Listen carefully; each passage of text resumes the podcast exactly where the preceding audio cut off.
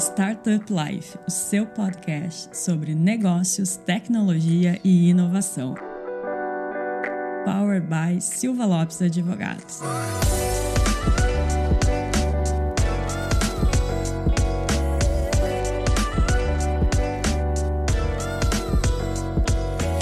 Fala galera, tudo certo? Aqui quem fala é o Lucas. Está começando mais um episódio do Startup Life, seu podcast de empreendedorismo, tecnologia e inovação. Hoje roubei o lugar aqui da Cris. A Cris, a nossa head de comunicação, não vai participar hoje, mas vai participar comigo de co-host, que já estava um pouco sumida aqui do podcast, mas está de volta. Doutora Froener, prazer ter você comigo. Lucas, tu me disse que eu era convidada? Não, tá co-host. Agora, ah, tá, agora eu sou co-host. É co-host do episódio. Pode botar no teu LinkedIn. Então tá, muito obrigado pelo convite, Lucas. E tu roubou o lugar da Cristiane? Peguei emprestado. A Cris, é, a Cris é insubstituível. Então tá, pessoal, hoje a gente vai falar de um papo muito legal. A gente vai falar um pouco aqui sobre gestão de time, principalmente a parte de gestão de time jurídico. Então, fazendo a curadoria especial que a gente sempre faz aqui no episódio, trazendo convidados realmente de peso para vocês. Hoje não podia ser diferente. Então a gente trouxe a Thaís Concílio. Ela é head jurídica da Asas e de regulatório e de people. Então, Thaís, muito obrigada por estar aqui com a gente. A Thaís veio presencial aqui no, no nosso estúdio gravar, que pra gente é sempre muito bacana. Então, Thaís, te apresenta um pouco aqui pra galera. Oi, galera. Primeiro, muito obrigada, Lucas e Dani, por me convidarem pra gente fazer esse bate-papo. É sempre uma honra falar, falar um pouquinho sobre gestão, departamento jurídico, regulatório. É o que eu gosto e espero poder acrescentar um pouquinho aqui com vocês. Bacana, bacana.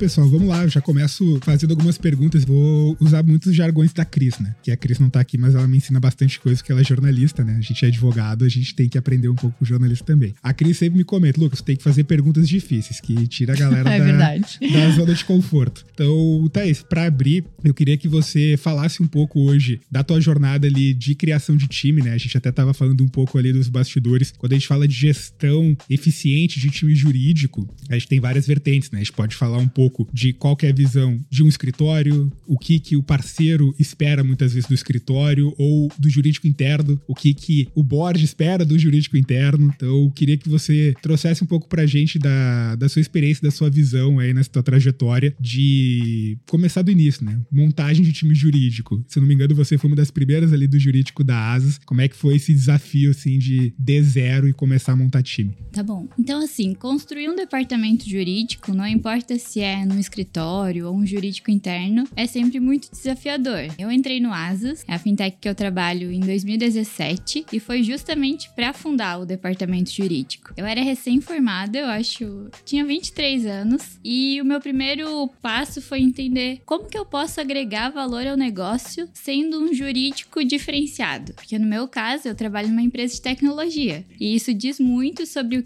como um jurídico pode agregar, né? Tem uma frase que eu gosto muito, tá no livro Startup, é, Direito das Startups, que fala assim: inovar é extremamente difícil, empreendedorismo é extremamente difícil, o direito, a advocacia é extremamente difícil. Agora junta esses três e tenta advogar dessa maneira. Então, assim, eu gosto de trocar o difícil por desafiador. Criar um departamento jurídico hoje, ele é extremamente desafiador, mas é gratificante, porque o nível de impacto que a gente pode gerar numa empresa ou no escritório é na mesma proporção. Então, quando eu entrei no jurídico do Asas, primeiro eu precisava entender em que empresa que eu estava trabalhando. Perfeito. E isso é, um- é muito importante para qualquer pessoa que trabalha com jurídico entender o ambiente que você tá e se é regulado ou não. Então, hoje eu trabalho no mercado financeiro, tem um banco central. Mas se você trabalha no ramo da saúde, vai ter o supervisor. sabia, sim. Uhum Sendo trabalha de comunicação. Exato. Então, o jurídico tem que ter essa clareza, esse bom senso do ambiente que ele está atuando. Jurídico de escritório é mais difícil ainda, porque atua geralmente com vários tipos de segmentos, né? Depois disso, entender como que, como jurídico, eu agrego valor ao negócio. E o jurídico não precisa ser uma equipe no começo, pode ser um jurídico de uma pessoa. Porque o que monta o departamento, processos, tecnologia e pessoas. Tendo uma já tá valendo. Perfeito. Excelente. E eu queria que você comentasse um pouco, a gente fala muito aqui dentro do escritório, né? Quando a gente vai atender muitas vezes, a gente fala um pouco, tentar focar mais no departamento focado para tech, né? Porque senão uhum. a gente uhum. vai falar um pouco de cada coisa. Mas a gente fala muito aqui dentro do escritório de do advogado, né? Eu, eu costumo brincar, falar que no escritório que muitas vezes o advogado hoje em dia, ele parece mais um dev do que um advogado, né? Eu falo, advogado é uma profissão de relacionamento, uma profissão de confiança. Tu tem que ser bom tecnicamente? Tem que ser bom tecnicamente, mas muitas vezes não é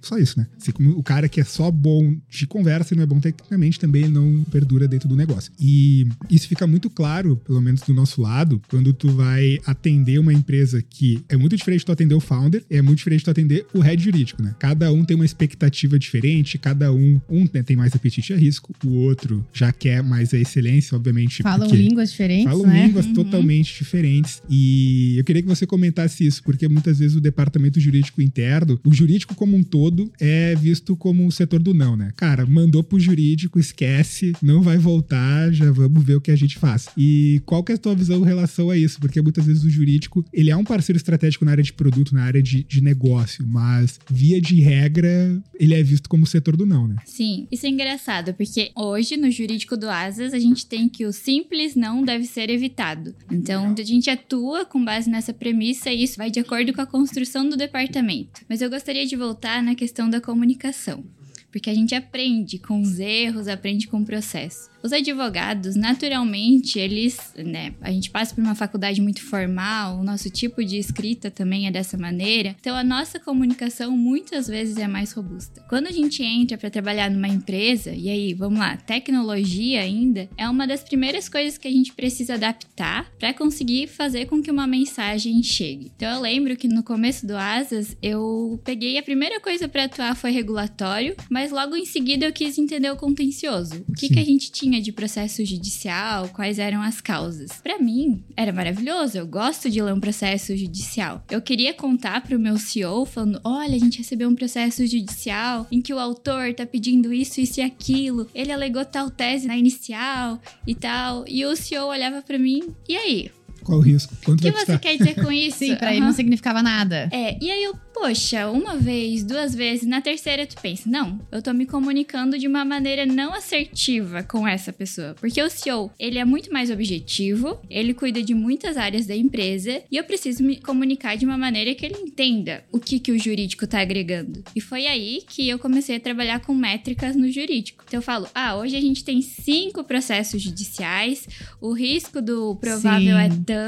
Tantos reais, uhum. sim. Os processos duram em média seis meses, claro que depois vai ficando mais complexo. Mas eu não falava mais do caso, não falava da tese do autor. É, probabilidade de impacto, né? Tem X possi possibilidade, impacto é Y. Então, o que tu fez pro jurídico não ser visto como um custo, mas um uhum. investimento, foi trazer as métricas, demonstrando pro negócio como aquele setor vale a pena. Exatamente. O investimento ali, né? Uhum. E fez total diferença, porque hoje, até hoje eu converso com muitos advogados ou pessoas que cuidam de jurídico, como que a gente mostra pro CEO, pro pro board é diferente de como a gente vai falar com a nossa equipe ou às vezes com um gerente interno. Então, uma das maneiras de me comunicar bem, especialmente em empresas de tecnologia, era perceber como eles se comunicavam, o que que eles queriam saber. E aí eu consegui, então desde 2017, o jurídico do Asas trabalha com métricas. Antes eu não tinha nem muita coisa para mostrar, mas a cultura Perfeito. de um jurídico trabalhar com dados faz diferença hoje, né? Que são seis anos depois. E essa linguagem é muito importante, sabe? Que eu tô aí quase dez anos trabalhando com empresa de tecnologia e a gente aprende a se comunicar com o cliente da mesma forma que tu se comunica com o teu CEO, a gente te, aprendeu que tem que se comunicar com o nosso cliente assim, senão não vai para frente. E aí eu voltei a estudar agora, tô fazendo mestrado, mestrado em direito, né? E eu lembro assim, uma das primeiras aulas que eu fui, que aí o professor falou, tal, fez uma explanação e aí um colega pediu para falar. E, gente, o rapaz ficou ali uns cinco minutos, né? Naquela,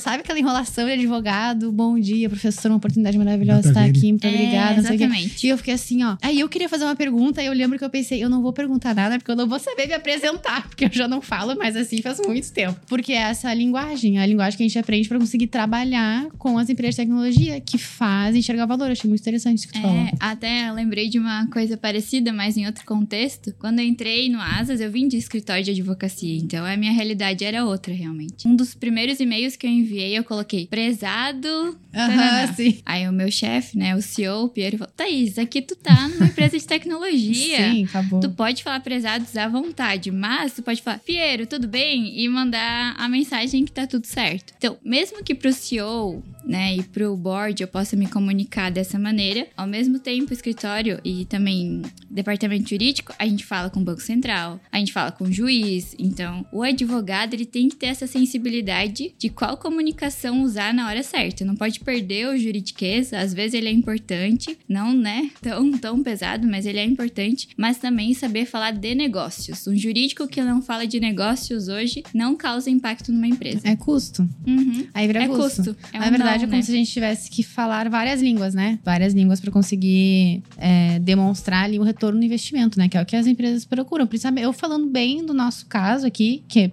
eu tô numa posição um pouco diferente da Thaís, porque eu sou prestador de serviço, né? Tu é um, normalmente é um interno, eu sou prestador de serviço. Mas tu vê, internamente tu procurou agregar valor. Ah, a mesma coisa que a gente procura É. no, fim, do dia. Uhum. É, a comunicação é, é tu também garantir que o outro lado tá entendendo, não só falar, né? É que tu tem que garantir que ele tá entendendo na mesma página que você, né? Não é só falar e fiz minha parte. Não. É, exatamente. Senão você é só mais um. Só mais um departamento jurídico, ao jurídico do não, ao jurídico que não agrega, que é custo. Então, para inovar dentro de um departamento jurídico, não importa se é escritório ou, né, dentro da empresa, são nessas pequenas coisas. A comunicação já é um dos primeiros caminhos, assim, para fazer diferente. Boa.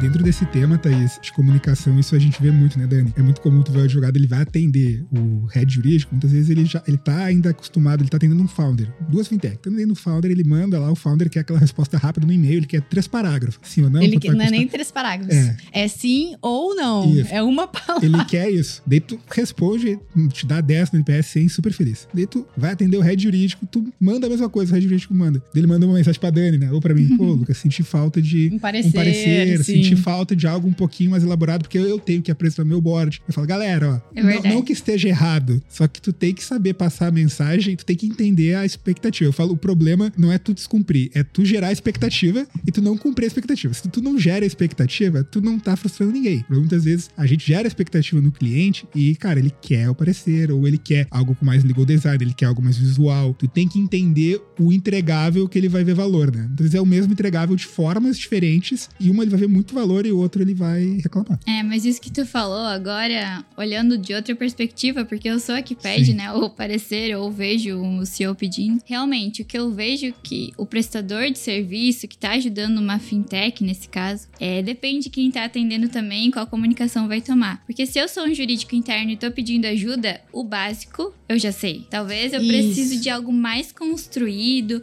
ou uma legal opinion pra me ajudar a fundamentar, mas o básico provavelmente já tem uma visão também, né? O CEO não. O CEO ele quer resolver algum problema rápido, quer, né, passar pra frente, ou às vezes ter uma noção pra tomar uma decisão que depois vai ser embasada com um jurídico, mas é diferente. Eu vejo hoje que quando a gente trabalha, a gente trabalha, né, com, com escritórios, inclusive a Silva Lopes, que a gente precisa é ajuda. O jurídico, quando pede, ele, meu, eu preciso de mais fundamento.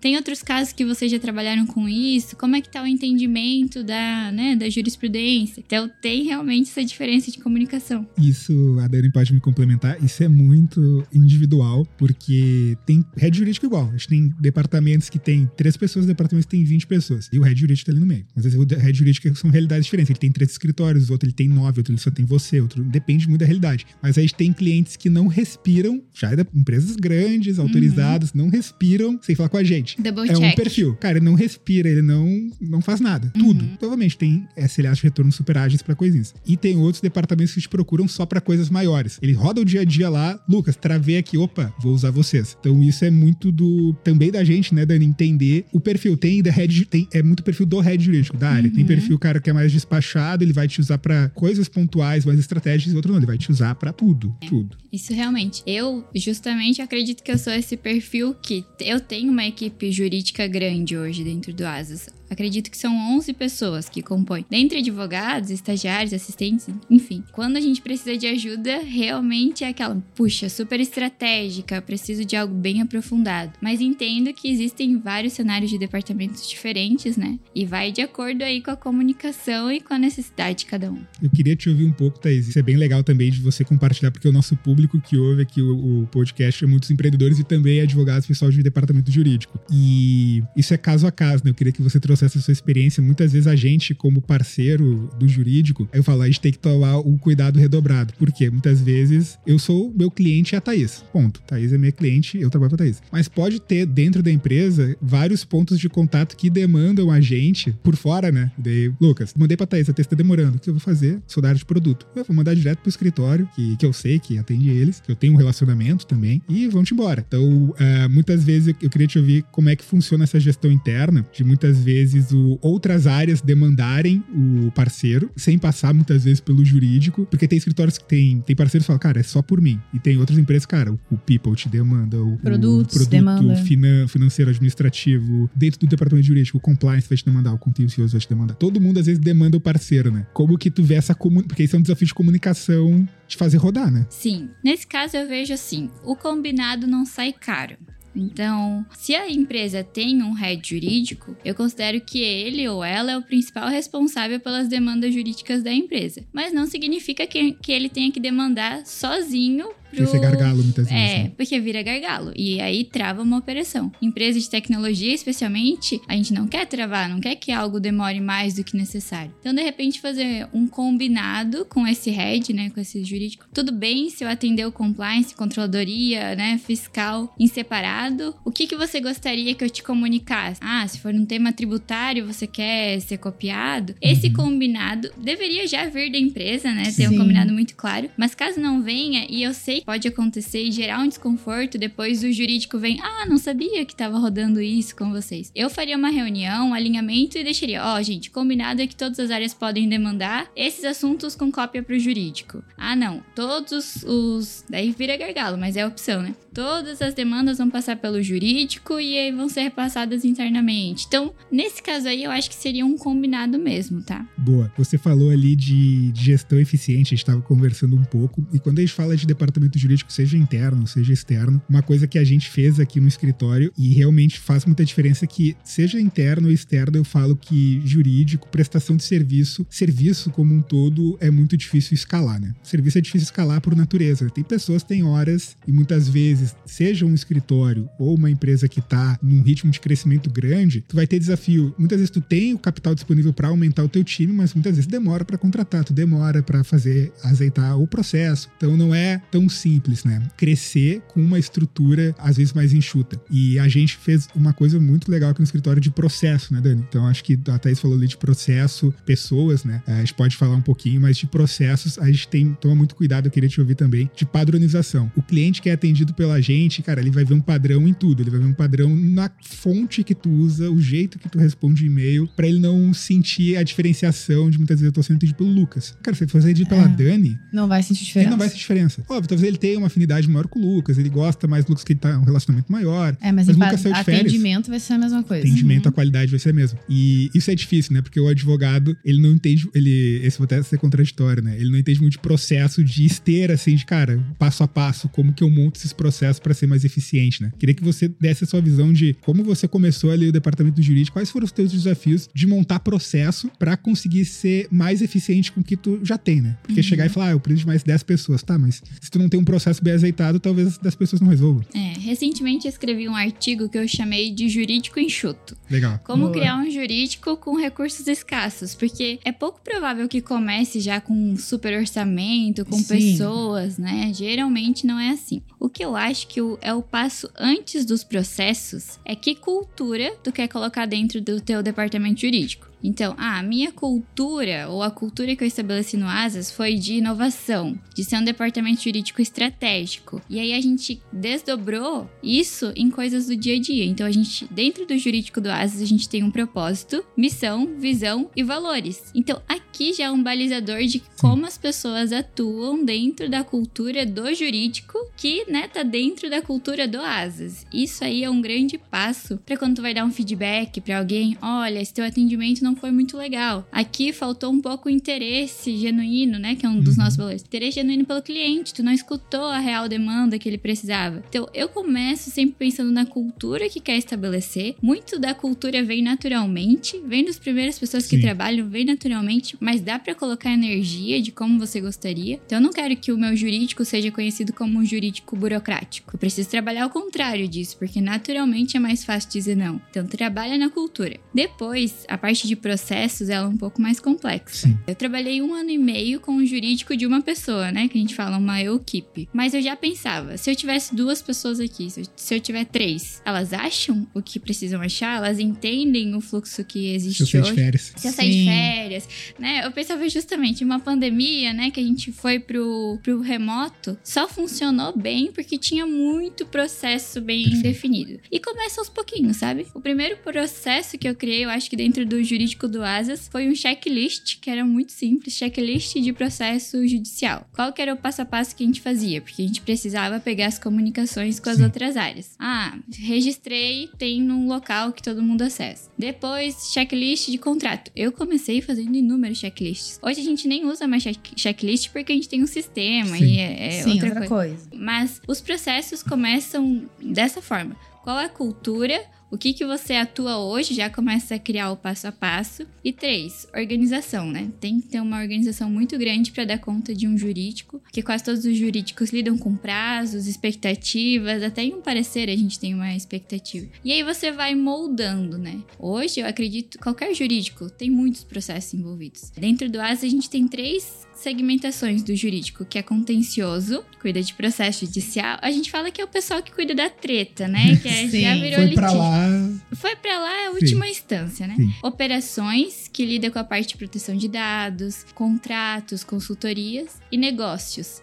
Isso aí nada mais é essa divisão de áreas do que a gente ter entendido que os processos se diferenciavam e que a gente podia dar uma atenção diferente pra cada um. Então é uma construção, sabe? A gente tá sempre trabalhando em melhoria de processo. Bacana. Eu queria que tu falasse um pouco, Dani, voltando ali no que a, a Thaís trouxe, da parte de cultura, né? A gente tem alguns mantras aqui dentro do escritório que a gente, que a gente fez. A gente tem, por exemplo, rituais de, de qualidade de atendimento, treinamentos. E fala um pouquinho aí dos nossos mantras, Dani. Vê se a Thaís se identifica com algum. É, A gente tem uns mantras, mas é. Ah, tu- E como eles nasceram, né? Eu acho que isso que é. É que cada um, assim, tem uma história, né? Então, por exemplo, a gente tem um mantra que é ser nota 10. Porque eu- olha a história desse mantra. A gente, uma época, quando a gente tava construindo os mantras, cada um apresentava um e defendia, né? O, o Renan era um persistir. persistir. Ah. Era o dele, foi a contribuição dele. E aí eu, eu trouxe um que era ser nota 10, porque na- no colégio eu tinha muita dificuldade em matemática. Ia muito mal, assim. E aí um dia a professora disse: Olha, tu tem que estudar pra ser nota 10, porque se tudo der certo, tu tira um 7.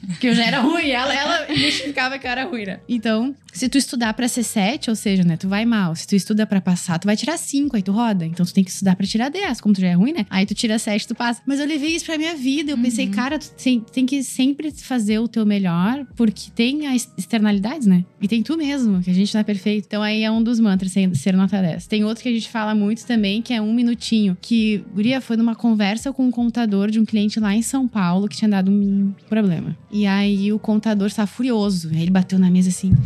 As pessoas não tiram um minutinho pra ler as coisas. Porque se, se alguém tivesse lido isso aqui, um minuto tivesse lido isso aqui, não teria dado esse problema. Uhum. E aquilo me marcou e eu trouxe também. Eu voltei lá de São Paulo e disse: gente, eu, eu acho que eu tenho um outro mantra aqui. Porque se tu tirar um minuto pra revisar o negócio antes de enviar, tu já evita, assim, um problema bizarro, né? Quer que eu Esse siga pessoal- aqui? Ah, eu isso achei o pessoal, máximo. Esse pessoal faz bastante no minutinho. Eu falo, cara, tu vai enviar, vai fazer alguma coisa de regulatório, muitas Uhum. vezes, que, cara, terminou o e-mail, terminei, calma. Vai ali, pega um café, pega uma água, volta, lê de É. novo. Não, é Tira um engraçado. minuto, um minuto. Um double check. É engraçado que às vezes num feedback negativo, né? Ah, tem um problema, tal. O que, que tu acha que aconteceu? E às vezes a pessoa diz: Eu acho que eu não tirei um minutinho. Que legal, gente. Sabe? É, adorei. Eu nunca usei o termo mantra e as frases, mas combina um pouco com isso, os valores que a gente coloca, né? Incrível. Até acho que vou pensar em propor lá pro jurídico interno pra gente ter os nossos mantras, porque é a cultura.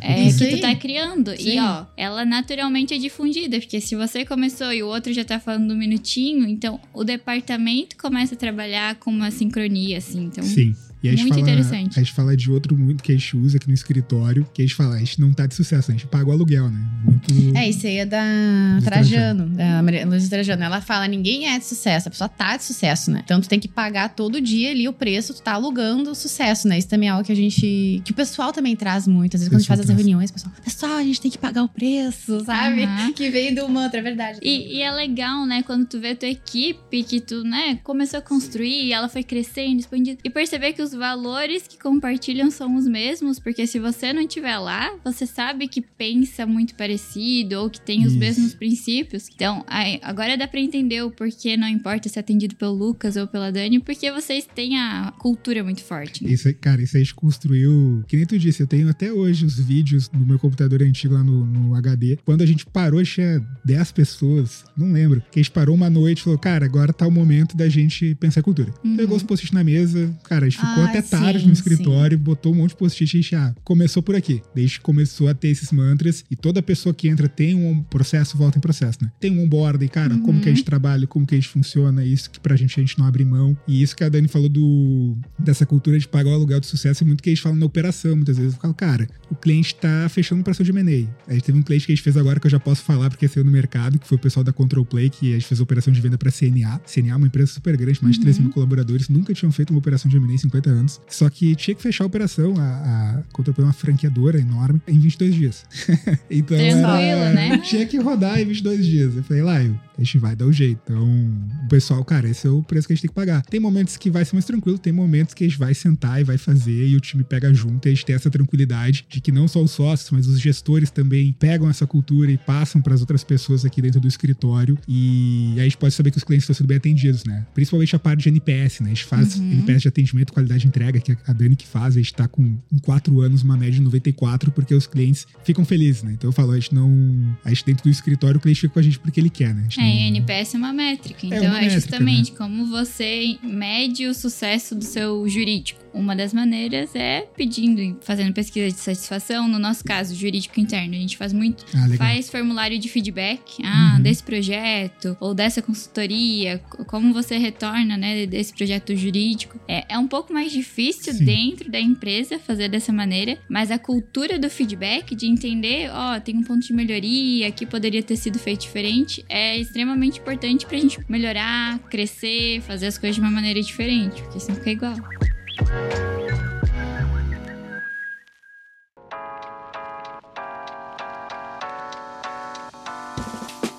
Queria que tu falasse um pouco disso, dessa cultura de feedback. Esse ano a gente começou, né, Dani? A gente deu uma remodelada, começou a fazer o one-on-one com o pessoal. E cada gestor vai fazer uma avaliação 360 também, né? De tanto o liderado avalia, a Dani pode falar melhor do que eu. E é muito legal porque são momentos que tu tem pra falar com o teu liderado. Tu tem uma hora ali pra falar com ele, a pauta 90% é dele e 10% é tudo. E tu acha que vai durar meia hora, muitas vezes dura uma hora, uma hora e meia, a pessoa falando contigo. E tu ter esse alinhamento, né, que tu falou combinar não sai caro, isso muda bastante, né, Dani? Queria que tu falasse um pouco. É, aqui no escritório a gente adota mais ou menos dois procedimentos, né? A gente tem feedback, a gente tem um cursinho pronto de feedback Uhum. que a gente apresenta regularmente pro pessoal, até pra eles conseguirem se dar entre eles, né? Não precisa sempre o gestor, entre eles conseguirem praticar. Mas aí é um primeiro desafio que tem que até, se tu puder depois comentar como é pra ti, Thaís, que é, a gente não consegue no feedback influenciar comportamento, né? Tu consegue muito influenciar ali no trabalho, assim, mas às vezes o problema é puxa um pouco pro comportamento, ele é muito difícil Uhum. uh, influ- influenciar. E se tu estuda um pouquinho sobre isso, tem literatura que diz, olha, comportamento, tu nem Não chama feedback, pessoal, né? que tu não é, O influencia. comportamental é muito mais desafiador, né? É, aqui mistura um pouco, vou misturar um pouco o. Asas com o jurídico, porque o Asas é uma empresa que sempre deu muito valor para feedback, sempre. Então, não é algo que nasceu sozinho com o jurídico, já já veio junto com a empresa. E também na cultura do one on one. Eu sou muito fã, tá, da cultura do one on one. Sempre que eu faço one on one com os meus liderados, depende do nível de maturidade de cada um, tem um espaçamento maior ou menor. Então, ah, tô ensinando alguém, é novo na empresa, nunca trabalhou com tecnologia, eu preciso estar mais perto. Então, esse Sim. acompanhamento é mais próximo. Alguém que já tá há anos no Asas, que a gente já trabalhou em conjunto. Um ano a ano mensal, né? Então, eu acho que dentro do ano a ano a gente constrói algo essencial para depois a gente chegar no feedback.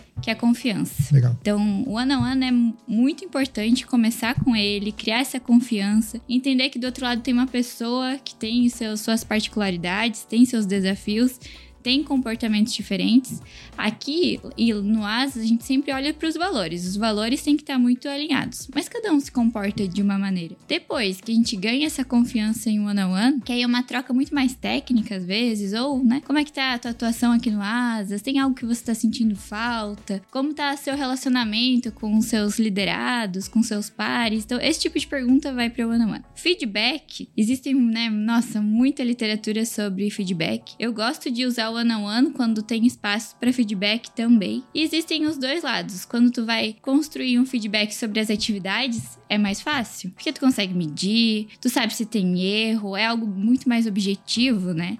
Mais tranquilo. Pro gestor, um feedback de atividades é ok, você consegue até pegar feedbacks de outros colegas para chegar na. Parâmetro, tudo certinho. É. Comportamental é subjetivo. E aí fica extremamente. Depende de muita avaliação do gestor ou não, né? Porque pode ser um par. Então, o que, que, que eu vejo? Que com base nos valores e nos comportamentos esperados é mais fácil dar um feedback. Por isso que tem que ter uma cultura forte. Porque eu consigo falar: olha, aqui eu esperava um pouco mais de transparência de você. Porque a gente combinou esse prazo aqui até dia 29. É, e você, né, já é dia 31, não me falou nada. Então, aqui é um, é um comportamento de uma procrastinação algo assim. Não quero falar dessa maneira, então eu uso um valor para embasar um feedback. Então, ah, eu espero que você. E aí, sempre que possível, usar um contexto muito bem claro e o que você espera da pessoa. Então, a cultura do feedback, ela precisa ser criada com carinho. Então, constrói a confiança, vai pro feedback e o viés de que feedback é para melhoria contínua. Eu quero que você permaneça aqui, eu quero que a gente tenha bons resultados juntos. Não faça um feedback por feedback para te deixar Sim, chateado. Não é né? perda de tempo também, porque. É, e eu acho é, ainda não é comum, não vejo departamentos jurídicos ou escritórios trabalhando com feedback. Então é Também legal. não. É muito legal isso que vocês estão fazendo, porque o grupo cresce como um todo. Porque dar um feedback é difícil, assim como receber. Então o grupo eleva a maturidade de todos, né? Então eu acho interessante. E são coisinhas que você comentou que a gente volta, né? Como não sai caro. A gente fala muito aqui dentro do escritório. E o cliente fala, a gente traz vários clientes muitas vezes fazer talk presencial com a operação. Então o cliente tá com a gente aí há 5, 10, 15, os caras vêm, tá, já, tá- já passa por vários advogados, já conhece o escritório, ele dá o talk. Muitas vezes é interessante que ele fala, pessoal, a gente, isso é muito comum, né? A gente trabalha em consultoria, você também, mesmo que seja interno, a gente trabalha não muito com prazo, né? Pra judicial, deadline, e o advogado é uma coisa que tu tem que saber trabalhar com prazo, né? O advogado trabalha com consultivo, muitas vezes tu não tem o prazo, óbvio, mas é, um, é diferente, tu não tem prazo, mas tu tem prazo, né? Então, muitas vezes tu prometeu algo pra Thaís, a Thaís internamente já alinhou a expectativa com o fornecedor, com o board, já, ela já garantiu aquele prazo. E tu chega e passa, quem tu disse, tu exemplo, 29, a pessoa não manda nada. Então, não fez o alinhamento, né? E o cliente fala, Lucas, tranquilo se tu não conseguir entregar de 29. Só me avisa antes, fala, ó, era um pouco mais complexo do que eu achava, eu vou precisar de um pouquinho mais de tempo, eu vou te enviar até o fim do dia, ou até amanhã. Show. 99% dos casos, o cliente É, vai falar, tranquilo. tranquilo. Beleza, é. Mas uhum. tu não fala, aí te volta, quebra uma É. relação de confiança, né? A Dani tem um- uma frase muito boa aqui, é quase como uma, fazendo uma análise fintech, né? Quase como uma conta bancária, né? Tu tem ali os teus créditos, teu cliente, tu vai botando um dinheirinho ali, e se tu tem muito crédito com o cliente, às vezes tu erra, cara, tu tira um pouco, mas tu tem muito crédito com teu cliente. Uma coisa é tu não trabalhar esse relacionamento, tu não ter essas entregas, e quando tu errar, tu não tem saldo nenhum, né? Tu vai direto pro negativo. É, exatamente. E o jurídico, é, ele trabalha com algo que é reputação, né? Então, poxa, um, parece que é um prazo, uma coisa pequenininha de um combinado de consultoria, mas tem a reputação com o teu cliente interno ou externo. E aí mostrar para um colaborador num feedback ou para um, um colega, né? Olha, poxa, olha aqui o nosso cliente, ele estava confiando nessa, a gente tinha alinhado. Aí começa a trazer esse senso de dono, de responsabilidade pro time, sabe? Legal. Eu queria que você falasse um pouco, Thaís. Isso é até uma máxima do mercado, não é nossa. A gente costuma dizer que as pessoas normalmente são contratadas por hard skill e dispensadas por falta de soft skill, né? Que isso é até padrão, né? Então a pessoa é muito boa tecnicamente, tu contrata pra ter um currículo excelente, mas no dia a dia tu tu vê que às vezes não rola, né? Não consegue gerir um time, não consegue se comunicar com o cliente, não consegue se comunicar com os colegas. A pessoa é excelente e acaba não, não dando certo, né? A gente vê isso muito no direito, porque a gente é moldado por hard skill. O mercado fala, você tem que ter hard skill, tu é advogado. Mas no dia a dia é totalmente diferente, né? Seja tu abrindo teu escritório, seja tu trabalhando num escritório, num outro escritório, seja tu indo numa empresa de tecnologia, não é só hard skill, né? Isso, tanto para quem tá começando, quanto quem já tem uma jornada um pouquinho maior, apanha muito até aprender entender a relevância disso, né? Queria que você comentasse um pouco se isso é verdade ou não, o que, que você pensa. Olha, eu já aprendi muito com contratações. Tem um livro que eu gosto muito que é Como o Google Funciona. Eu sempre posto. Quem, quem me segue Legal. no Instagram vai ver que tem até um destaque sobre isso. É, e ele fala que a preocupação número um de um Uhum. gestor deveria ser como contratar. Quem contratar? Qual que é o fluxo de contratação? Porque são os talentos que estão compondo a sua equipe, né? Eu sempre dou muita atenção para soft skill.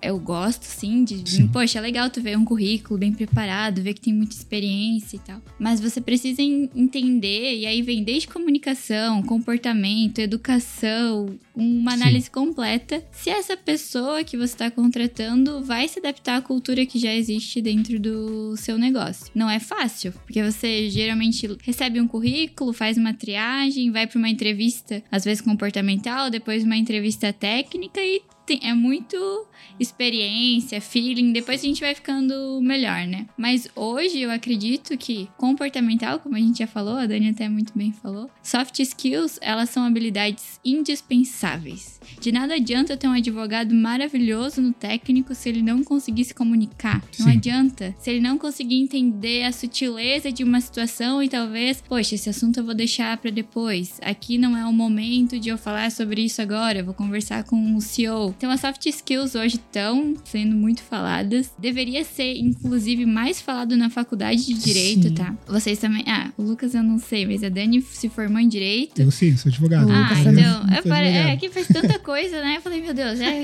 É, mas Tava confuso. hoje 10% do meu dia eu advogo. Um É. pouco, né? Advogo. É, eu sei que tu faz, né, de Um pouco tudo um cada. O pouco. Lucas faz os contratos Silva Lopes. É, sabe exato. que- Eu sou- o meu principal cliente é o Silva Lopes. É, eu a- tenho dois, três clientes aqui que eu, que eu sou o key account, que eu ainda não consegui largar. Que meu isso, Lucas? Desculpa, desculpa, o Lucas não, Não, largar não consegui ninguém. largar porque eu adoro trabalhar com eles. Ah, que tá. fique claro. Eu não larguei porque eu não quero. A Cris Junqueira, Cris Junqueira, já sou amiga dela. Cristina Junqueira, CEO A do Nubank. é, Cris. Eu também chamo ela de Cris. Ah, então a Cris Junqueira sempre fala o que você faz, o que precisa ser feito. Exato. É o Lucas também aqui na Silva Lopes.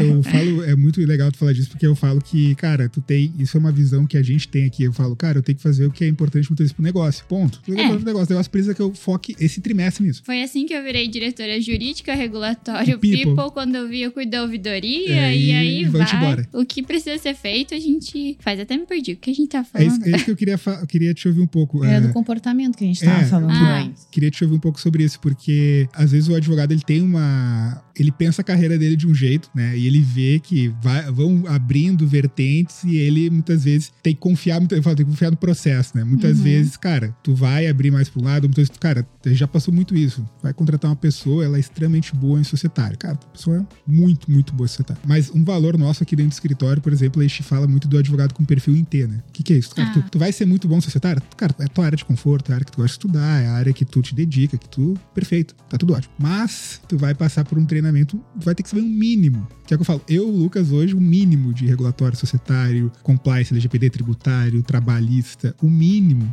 disso tu tem que saber. No fim do dia tu vai jogar de empresa, né? É, Ponto. concordo. Então, às vezes tu pega o jogador, eu não quero passar por isso. Beleza, faz parte, né? Então, pra gente é algo que a gente não abre mão. Tu quer trabalhar com societário? Beleza, tu vai ser o head societário, tu tem uma carreira com isso, mas saiba que tu também vai ter um, né, Dani? É, o conhecimento em T, eu estudei isso, acho que foi. Eu fiz o MBA da PUC aqui do Rio Grande do Sul e eles falaram muito sobre carreira em Y, conhecimento Isso. em T e por aí vai. E eu me identifiquei muito com isso e eu coloco assim: ah, o que, que é o conhecimento em T? Tu ter uma profundidade em Uhum. algum tema e eu considero hoje, como gestora, que a minha profundidade é direito, nem é empresarial, tributário, e ter vários outros conhecimentos que agregam valor. Então vejo que para ser um gestor jurídico hoje, nem adianta só direito. Você tem que saber um pouquinho de financeiro, você tem que saber um pouco de negociação, De produto, de de pro- tudo. produto. Sim, produtos total.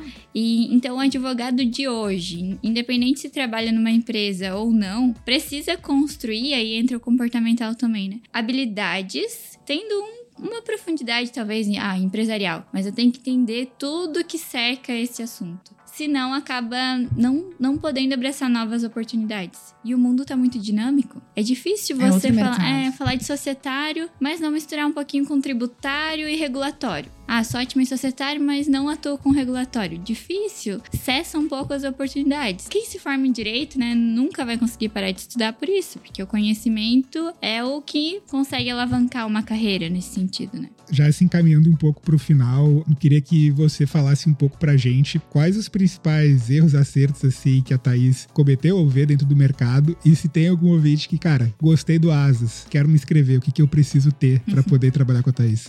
Poxa, olha, erros, eu tenho uma lista de erros, mas eu considero que eles são extremamente importantes pra me tornar profissional que eu sou hoje Perfeito. e ainda e espero ser ainda melhor no futuro, né? Agora, assim, de supetão não me veio nenhum muito marcantes, mas os principais erros que acredito que eu tive, que a maioria das pessoas devem ter, é de comunicação. Quando a gente se expressa mal, acaba falando algo que não Sim. desceu tão bem. E o que, que eu aprendo é que não tem problema errar. A gente erra com contexto. E é muito importante saber pedir desculpas ou agradecer pela paciência, sabe? Então, esse jeito de tratar as pessoas quando a gente erra é o que importa realmente, né? Tem aquela frase: as pessoas não vão se lembrar do que você fez, mas vão lembrar do, de, de como você fez elas se sentirem. Então, isso é extremamente importante. Então, eu com certeza errei. Já devo ter perdido prazo, né? Já. Mas sempre com muito contexto. Não errar por errar, né? E saber pedir desculpa se fez errado e melhorar pra próxima. Então, acho que é isso. Não tem ego. A gente aqui, a primeira coisa que a gente escreve é sem ego. Ah. Maiúsculo, a gente põe na vaga. Aí já mata 90% do... Ah, gente, acredito que tem que ter muita vontade, sabe? Vontade de fazer diferente, não ser mais do mesmo. É, hoje o jurídico, o jurídico do Asas, falando especialmente dessa área,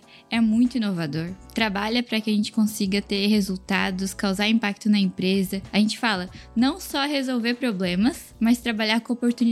Então, como que um jurídico agrega em oportunidades para o negócio sem ser o CEO pedindo? Naturalmente surgirem, né? Então, para o jurídico do Asas, muita vontade, muito estudo e, claro, aí os valores do Asas, um, um que eu admiro muito e que prego todos os dias, muita transparência. É importante pra gente que isso seja uma via de mão dupla. Mas pro Asas, de maneira geral, gente, tá cheio de vagas de tecnologia nos Estamos buscando. A gente tem um nosso site ali, o Asas Carreiras. Tem uma olhada, tem bastante vaga. E a gente também tem um programa de estágio bem legal, não só para jurídico, mas para outras áreas. Se você tem interesse, às vezes, numa transição de carreira, né? A gente super apoia porque a gente gosta de realmente ajudar as pessoas a crescerem dentro da empresa. perfeito.